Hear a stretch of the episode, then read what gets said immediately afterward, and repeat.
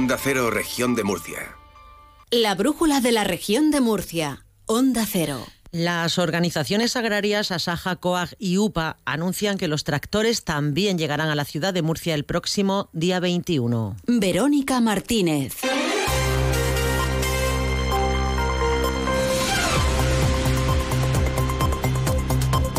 Hola, muy buenas tardes. Organizaciones y delegada del Gobierno, Mariola Guevara, ha mantenido una reunión en la que han participado representantes de Policía Nacional y Guardia Civil de cara a la movilización del sector agrario para el 21 de febrero en la región. Habrá tractorada y cortes de carreteras en las cinco comarcas. Las organizaciones agrarias piden disculpas a la ciudadanía por las molestias, pero también piden comprensión. Enseguida contamos más. Antes, la previsión del tiempo. Laura Vila, buenas tardes. Buenas tardes. El sábado el cielo estará poco nuboso con intervalos de nubes bajas y brumas matinales. Las temperaturas bajarán ligeramente salvo las máximas del interior que tendrán pocos cambios. Se marcarán 23 grados en Murcia, 22 en Lorca, 21 en Cartagena, 19 en Caravaca de la Cruz y en Mazarrón y 18 en Yecla. Y el viento será flojo en régimen de brisas. El domingo esperamos cielos con intervalos nubosos de nubes bajas y altas y no se descartan precipitaciones débiles en el litoral. Estará poco nuboso por la tarde. Las máximas bajarán y dejarán 22 grados en Murcia y el viento será flojo todavía en régimen de brisas. Es una información de la Agencia Estatal de Meteorología. 16 grados a esta hora en el centro de Murcia.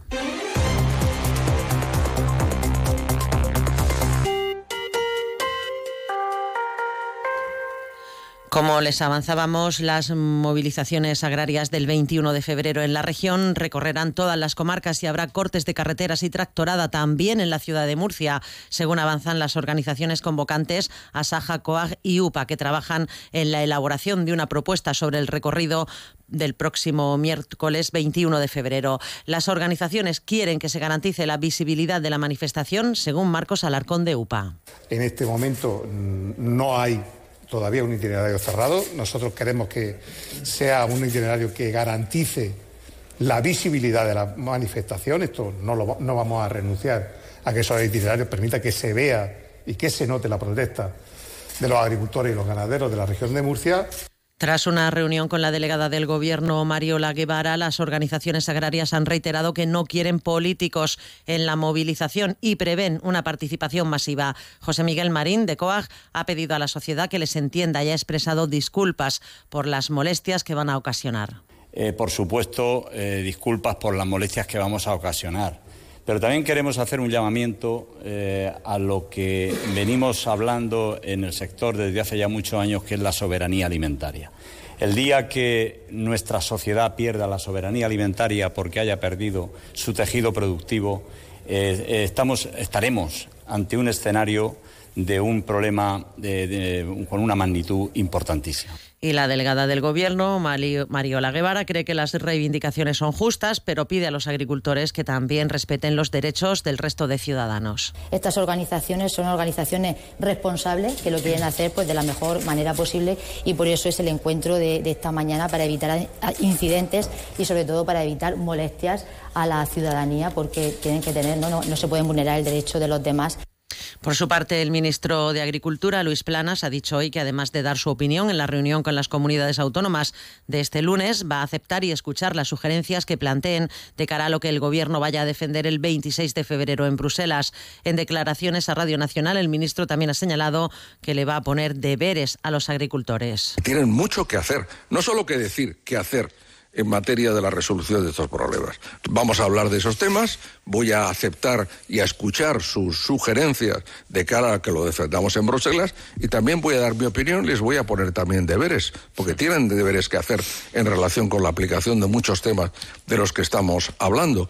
Planas comparte las preocupaciones de los agricultores y ganaderos, entre las que se encuentran los precios, la burocracia en el trámite de las ayudas y también algunas importaciones, y asegura que desde el Gobierno intentan darle una respuesta a todo esto, aunque no sea fácil. Fue una reunión positiva, un eh, paso adelante. Entiendo que buena parte de nuestros agricultores y ganaderos están preocupados por los precios, por la burocracia y también por algunas importaciones y a todo eso intentamos darle una respuesta. No es sencillo, pero yo creo que lo vamos a conseguir. Soy optimista. Volvemos con la delegada del Gobierno, Mariola Guevara, ha vuelto a negar hoy que enviara un WhatsApp al presidente López Miras para pedirle que se reuniera con los agricultores que estuvieron protagonizando altercados el miércoles a las puestas de la Asamblea Regional, llegando incluso a zarandear el coche del presidente. Guevara no va a dimitir, como le pide el Partido Popular, y defiende el dispositivo policial en el Parlamento Regional. Fui la primera sorprendida cuando me trasladan que el presidente va a recibir a los agricultores y va a hablar con ellos. Entonces yo le envío un WhatsApp a la presidenta diciendo, ¿es cierto que va a recibir el presidente a los agricultores? Porque fue la primera sorprendida, ¿no? Porque los únicos interlocutores válidos de las organizaciones agrarias con las que podemos hablar son las que hoy están aquí reunidas, ¿no? Asaja, COAG y UPA. Guevara ha explicado que el miércoles estaba establecido un dispositivo preventivo, ya que no había ninguna información respecto a que se iban a dirigir tractores a la Asamblea. A pesar de ello, se desplazaron al lugar 50 agentes en el momento de más tensión que fueron capaces de bloquear a esos tractores y de evitar el colapso de Cartagena. El dispositivo era suficiente en el sentido de que había un dispositivo preventivo, que es como venimos trabajando estos días, y en el momento que se conoce ya la situación y la albergadura de esa situación, se piden los refuerzos necesarios. La delegada del Gobierno destaca que en ningún momento hubo un cerco a la Asamblea Regional y que cualquier diputado que quisiera podía salir a pie o entrar. Señala que el único bloqueo que se produjo fue el del parking. En ningún momento hubo un, cerco a la, a la, Asamblea Regional. Allí había total movilidad. Cualquier diputado que quisiera podía salir a pie o entrar, y de hecho es que lo hicieron muchos de ellos. El único bloqueo que allí se produjo fue el parking. Es decir, si querían salir en su coche era cuando realmente no se podía porque sí estaba ese acceso, esa salida bloqueada. Tanto el presidente López Miras como el portavoz del Gobierno regional, Marcos Ortuño, aseguraron ayer que la delegación del Gobierno a través de WhatsApp les dio como única opción para acabar con el cerco a la Asamblea que el presidente López Miras se reuniera con los agricultores. Marcos Ortuño ha matizado hoy que fueron los dirigentes policiales en contacto con la delegación del Gobierno quienes indicaron al presidente que se reuniera con los agricultores. Habían indicaciones por parte de los dirigentes policiales, vuelvo a repetir, para que la única alternativa era que el presidente mantuviera ese encuentro con los manifestantes. Y además, a los hechos me remito, fue lo que sucedió. Tan pronto como el presidente mantuvo ese encuentro con ese grupo de manifestantes, pues eh, pudimos salir de la Asamblea Regional. A todo esto, el secretario general del PSOE en la región, Pepe Vélez, dice que el presidente López Miras está en una huida hacia adelante y que miente continuamente. Vélez destaca que se ha destapado que es mentira que la delegada del Gobierno le diera a elegir a López Miras entre reunirse con los manifestantes o quedarse a dormir en el Parlamento. Pero aunque salgan a la luz sus mentiras, no se cansan, no se cansan y siguen mintiendo a conciencia. Ayer culparon a la delegada del Gobierno, hoy culpan al jefe policial. ¿A quién culparán mañana? ¿Al conserje? López Mira está en una huida hacia adelante y demuestra reiteradamente que no está a la altura para seguir al frente de esta comunidad autónoma. Está engañando a la ciudadanía de la región y faltando el respeto, mintiendo continuamente de manera compulsiva.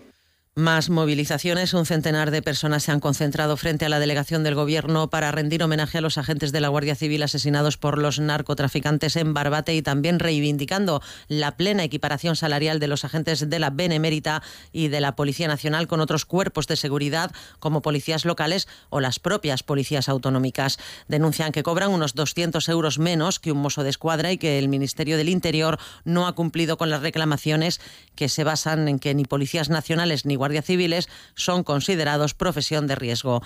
Juan García, secretario provincial de la Asociación Unificada de Guardias Civiles en Murcia.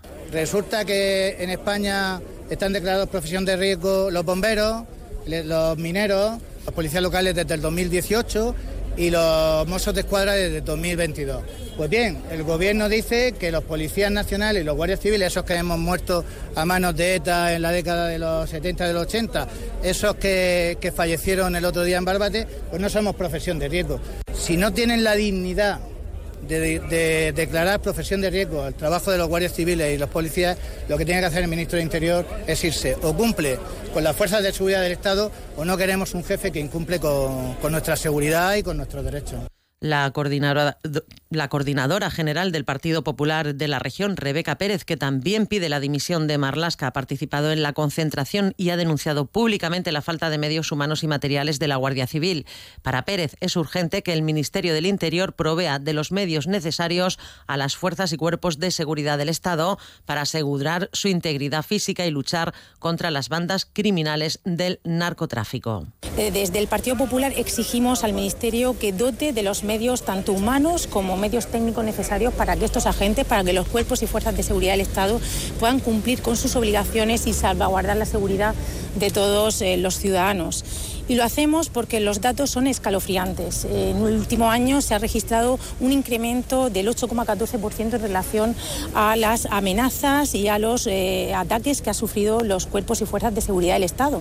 Por su parte, el diputado regional del PSRM, Fernando Moreno, ha recordado que con el gobierno de Pedro Sánchez se ha incrementado progresivamente el número de efectivos de Policía Nacional y Guardia Civil y que fue el gobierno de Rajoy el que recortó más de 13.000. Culpan al gobierno de Pedro Sánchez de falta de recursos cuando fue el gobierno de Mariano Rajoy el que recortó más de 13.000 efectivos durante la legislatura del Partido Popular. Desde que Pedro Sánchez llegó al gobierno de España, se ha incrementado el número de efectivos de Policía Nacional y de Guardia Civil, llegando a superar los 156.000 agentes en 2023, la mayor cifra histórica.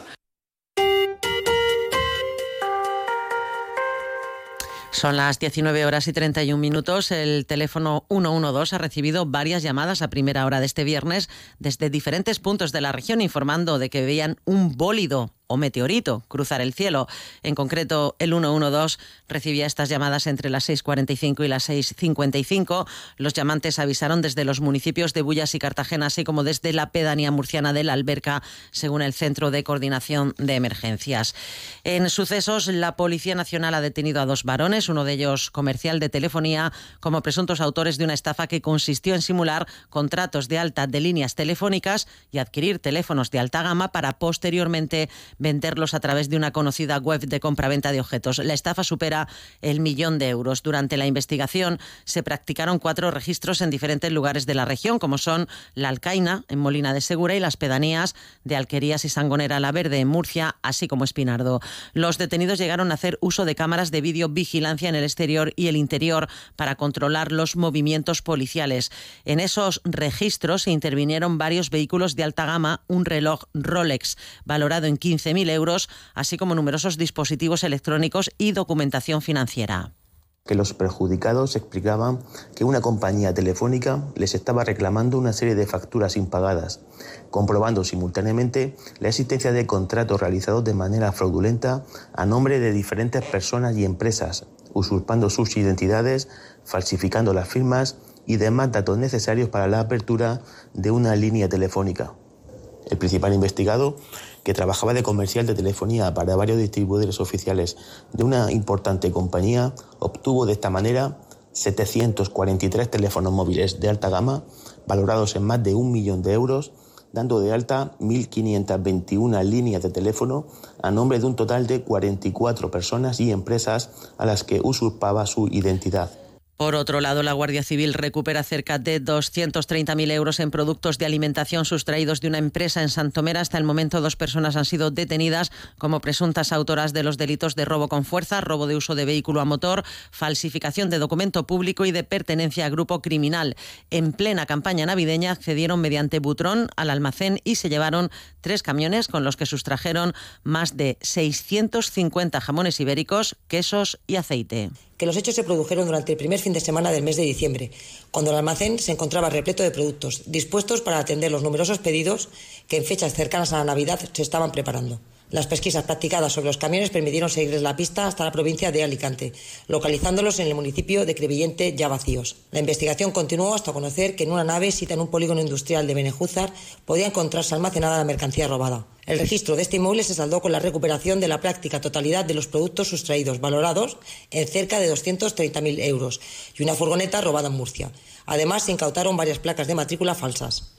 Y sepan que la Consejería de Economía trabaja en el nuevo contrato para la prestación de servicios de seguridad de información de la Administración Pública, que cuenta con un presupuesto de 3,1 millones de euros para reforzar la ciberseguridad de la comunidad. El nuevo contrato, que entrará en vigor en mayo, triplica el importe anual y cuenta con recursos que aportarán protección avanzada a todos los dispositivos, según Luis Alberto Marín, el consejero del ramo. Los beneficiarios de este refuerzo en la ciberseguridad son los más de 62.000 empleados públicos, los ciudadanos usuarios de sistemas de información de la comunidad, así como los sistemas de información y dispositivos de los 28 municipios de la región de menos de 20.000 habitantes. Hemos sufrido numerosos ataques, no solo nosotros, sino todas las administraciones en los últimos días y hoy vamos a anunciar que eh, la región de Murcia, el Gobierno regional, triplica la inversión en ciberseguridad vamos a pasar con el nuevo contrato que se está precisamente ahora licitando de una inversión de 950.000 euros anuales a 3.101.000 euros.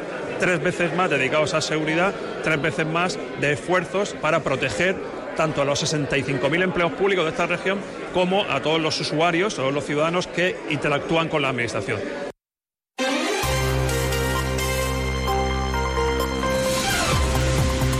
También les contamos hoy que el diputado regional de Podemos, Víctor Ejío, ha denunciado el incumplimiento de la ley de la cadena alimentaria, la norma que prohíbe la venta a pérdidas. A las puertas de una gran cadena de supermercados, el portavoz morado apuntaba que dicha ley no se va a cumplir mientras el Gobierno de España y el Gobierno regional no actúen para reforzar las inspecciones. Según Ejío, las agencias de información y control alimentarios solo hizo el año pasado 475 inspecciones y en la región la Dirección General de Industria Agroalimentaria Alimentaria, que también tiene competencias, solo realizó en 2022 tres inspecciones. Evidentemente, así es imposible que se cumpla la ley de cadena. Eh, la única ley que impera ahora mismo es la ley de la selva.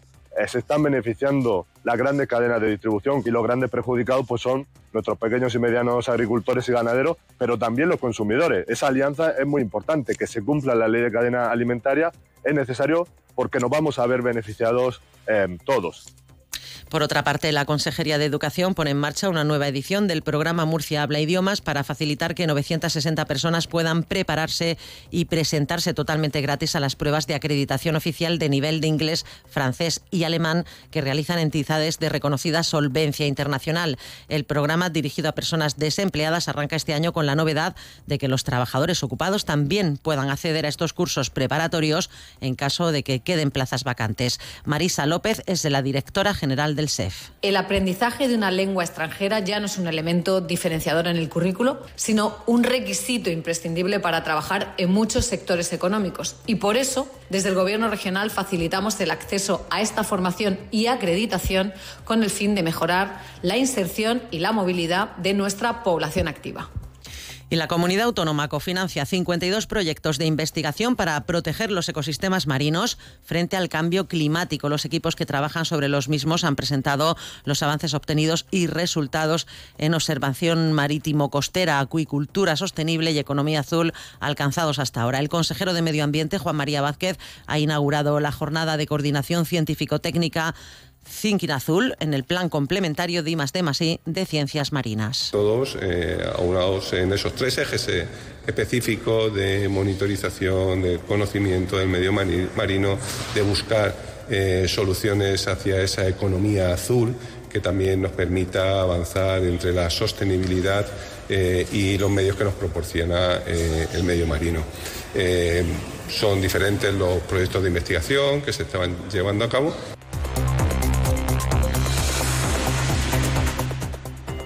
Y en deportes, última hora de Carlitos Alcaraz y avance del fin de semana Victorio de Aro. Buenas tardes. ¿Qué tal? Buenas tardes. Si es que Alcaraz ha empezado con muy buen pie ese ATP de Buenos Aires, venciendo 2-0 al tenista local Hugo Carabelli, el 134 del mundo que superó 6-2, 7-5 en una hora, 42 minutos. Quien hizo un gran partido, pero no le dio, fue a Luca Murcia en Málaga, en la Copa Endesa, donde cayó por la mínima 8-4-7-9 contra el Real Madrid en un partidazo de los de Sito Alonso. Pese a todo, gran motivación de los universitarios de cara a este tramo final de temporada. Y ojo, porque se avecina el fin de semana deportivo muy chulo, donde el Cartagena visita la Romareda en segunda división con muchas ganas los de Calero que están en una dinámica extraordinaria, igual que en Primera Federación, que el Real Murcia recibe el domingo por la tarde al Intercity, al club alicantino Y después de estos cuatro años, Verónica, me toca partir. Te agradezco a ti, a todo el equipo, el cariño y el apoyo incondicional que me habéis mostrado siempre. Desde mañana aquí, un fiel oyente. Un abrazo y gracias por todo. Un placer, Victorio, compartir tanto, tanto estos años en Onda Cero. A partir de ahora, mucha suerte en tu nueva andadura profesional. Pues hasta aquí este tiempo de noticias, pero continúa la brújula con la torre en Onda Cero. Buenas tardes.